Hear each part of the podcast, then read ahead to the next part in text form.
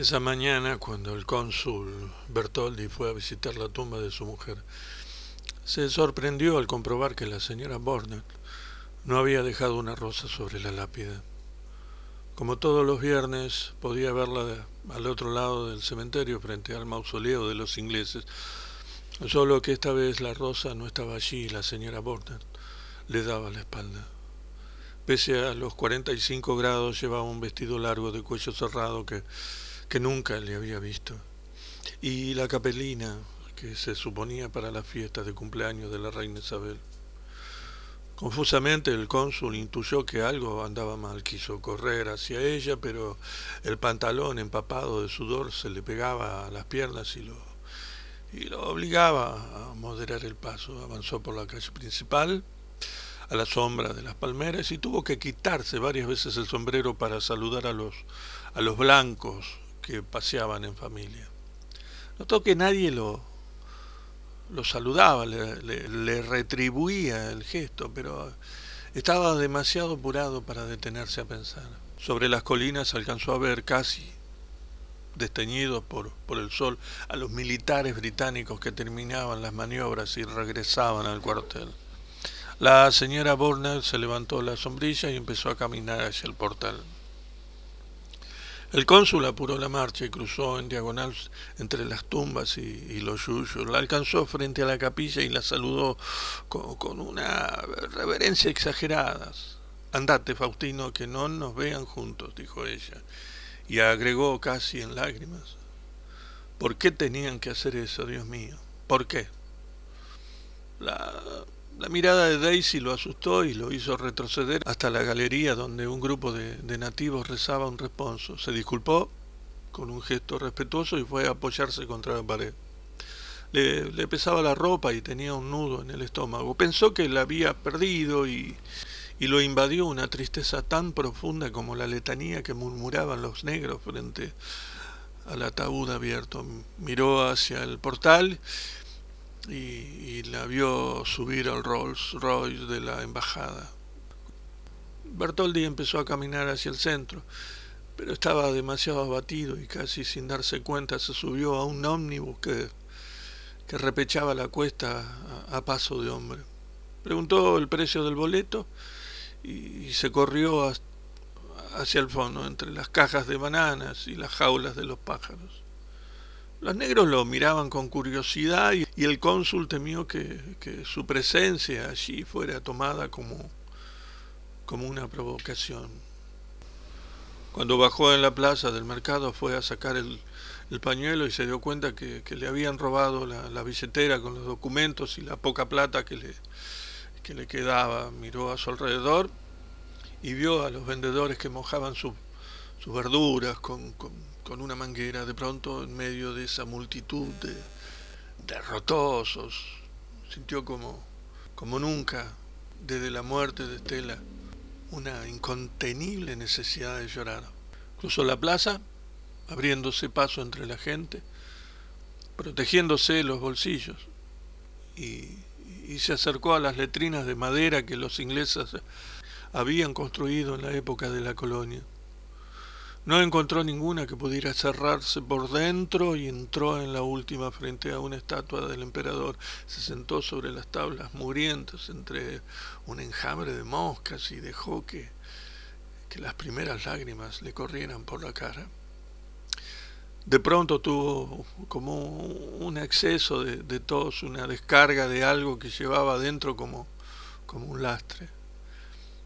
Pensó en sus cincuenta años cumplidos en ese miserable rincón del mundo dejado de la mano de Dios y se sumergió a, un sentimiento de compasión e impotencia. Se apretó la cara con las manos y, y se dobló hasta triturarse la barriga mientras imaginaba que nunca más podría reunirse con Daisy en la caballeriza de los australianos. Entre sus zapatos flotaban cáscaras de naranjas y, papeles deshechos.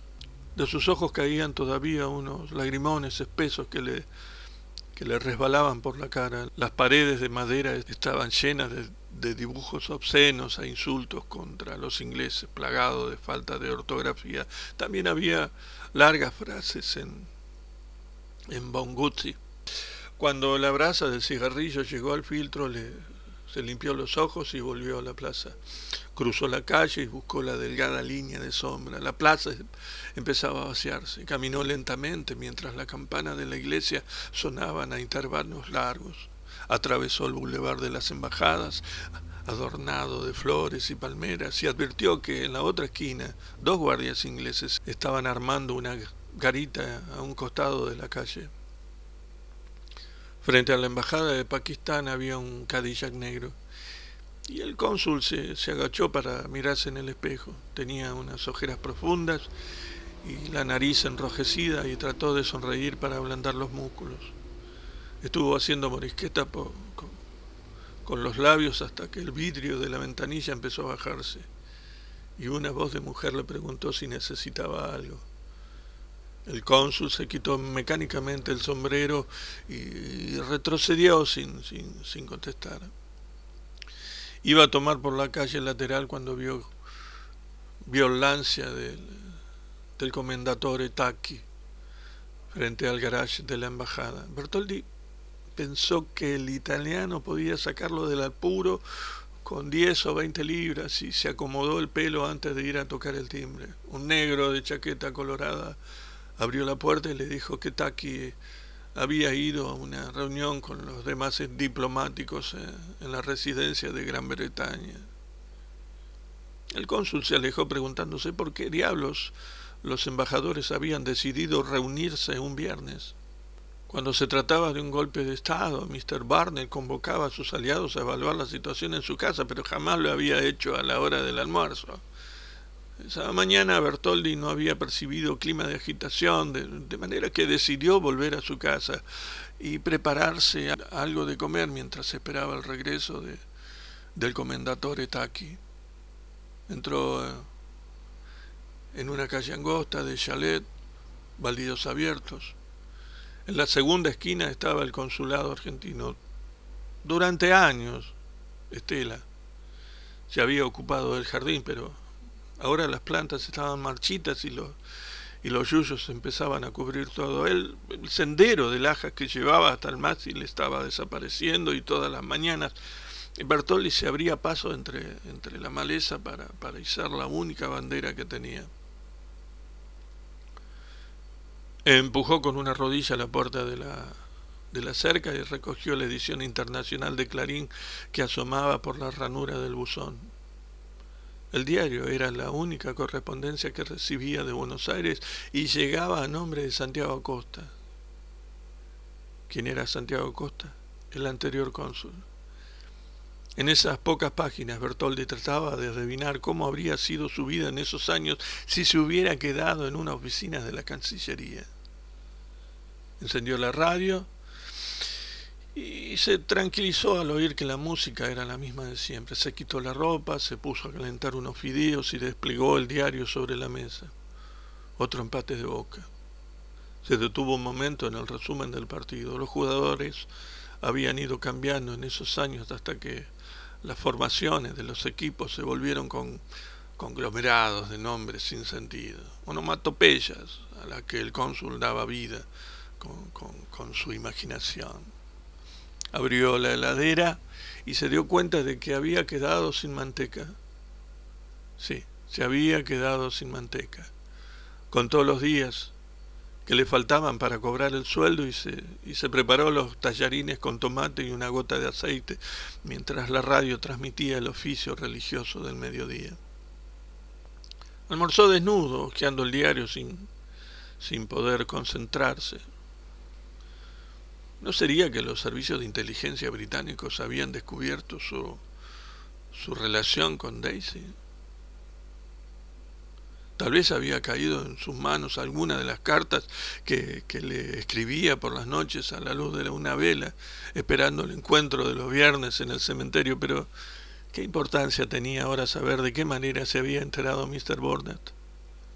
Lo cierto es que Daisy estaba bajo custodia y no podía volver a verla sin, sin afrontar el despecho y, y los celos de, del marido. Cuando terminó de comer levantó el plato y, la cacerola encendió un cigarrillo y fue, fue a la oficina a buscar un pasaporte en blanco. En el armario, bajo una montaña de papeles, Encontró una almohadilla reseca y un bloc de formularios. Lo llevó al escritorio, apartó el calentador para el mate y se secó el sudor del cuello con una, con una toalla. Iba, iba a extender la primera renovación del pasaporte desde su llegada a Mangose. Escribió cuidadosamente sus datos, puso los sellos y emitió la enrevesada firma de Santiago Acosta. Después Frotó el pulgar en la almohadilla y lo apoyó en el lugar indicado en el documento. Cuando terminó se dio cuenta que, que le hacía falta cuatro fotos, tres cuartos de perfil, fondo blanco.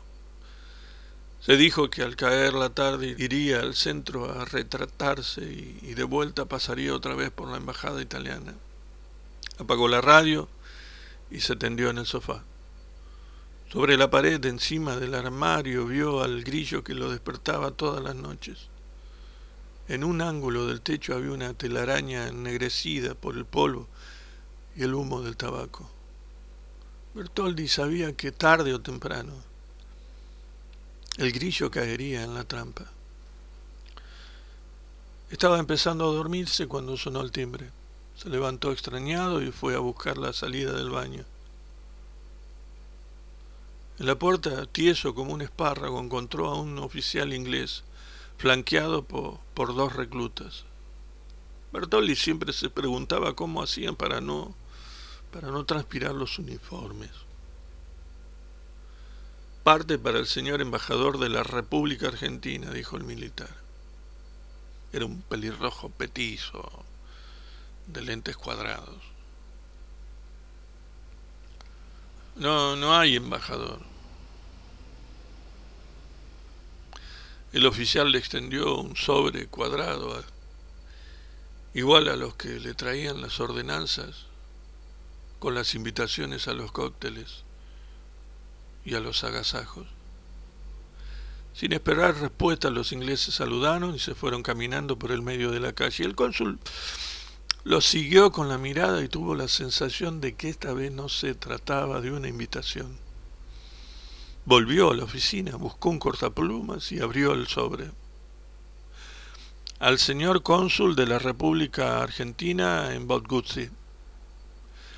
Ante la salvaje agresión sufrida por la corona británica, Mr. Alfred Burnett hace saber al señor representante de la República Argentina en Botguzzi que el Reino Unido se dispone a defender por todos los medios lo que por legítimo derecho le pertenece. El honor y la virtud de la corona serán preservados. El señor cónsul de la República Argentina deberá abstenerse en el futuro de todo acto que pudiera ser considerado sospechoso, pérfido o agresivo. Mr. Burnett ha ordenado a las tropas de su Majestad que establezcan una zona de exclusión de 200 metros en torno de la Embajada de Gran Bretaña. Dentro de ese perímetro, todo súbdito argentino será declarado persona no grata y tratado en consecuencia. Dios salve a la reina. Mr. Alfred Burnett, embajador de Gran Bretaña. El cónsul se quedó un rato inmóvil, con la mirada fija en el papel. Él era el único argentino conocido en 5.000 kilómetros a la redonda. Bruscamente se dio cuenta que, de que Mr. Burnett no volvería a llamar al Chase Manhattan Bank para autorizar el pago de su sueldo, que llevaba todavía a nombre de Santiago Acosta. Así comienza, a sus plantas rendido un león, de Osvaldo Soriano. Cuenta la leyenda que Alberto Olmedo lo llamó una madrugada a Soriano para decirle que, que quería filmar ese libro y que él quería ser el cónsul Bertoldi. Meses después, Olmedo moría en Mar del Plata. Que descansen.